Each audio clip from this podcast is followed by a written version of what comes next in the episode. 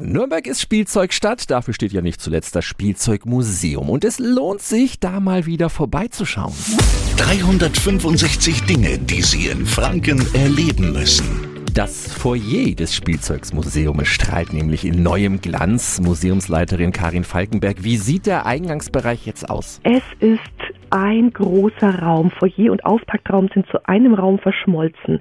Es ist warm, es ist magisch, es ist zugleich sehr hell geworden, es ist voller Spielzeug, es ist selbsterklärend, es ist besucherfreundlich. All das, was unsere Besucherinnen und Besucher wollten, haben wir umgesetzt. Ja, und ich habe es selbst schon ausprobieren können. Kleine und große Kinder können endlich auch wirklich mal spielen im Spielzeugmuseum. Ein ganz neuer Ansatz, oder? Das gesamte Haus ist ein noch sehr stark vitrinenorientiertes Museum, also ein Sammlungsmuseum.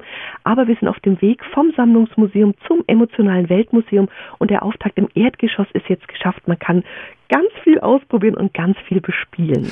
Na, das klingt doch mal nach einem tollen Besuch, den Sie gerne mal wieder anstreben können. Der Umbau des Foyers war nämlich erst der Auftakt. In den kommenden Jahren soll dann das ganze Museum renoviert werden. Danke an Museumsleiterin Karin Falkenberg. 365 Dinge, die Sie in Franken erleben müssen. Täglich neu in Guten Morgen Franken um 10 nach 6 und 10 nach 8. Radio die heutige Episode wurde präsentiert von Obst Kraus. Ihr wünscht euch leckeres, frisches Obst an eurem Arbeitsplatz? Obst Kraus liefert in Nürnberg, Fürth und Erlangen. Obst-Kraus.de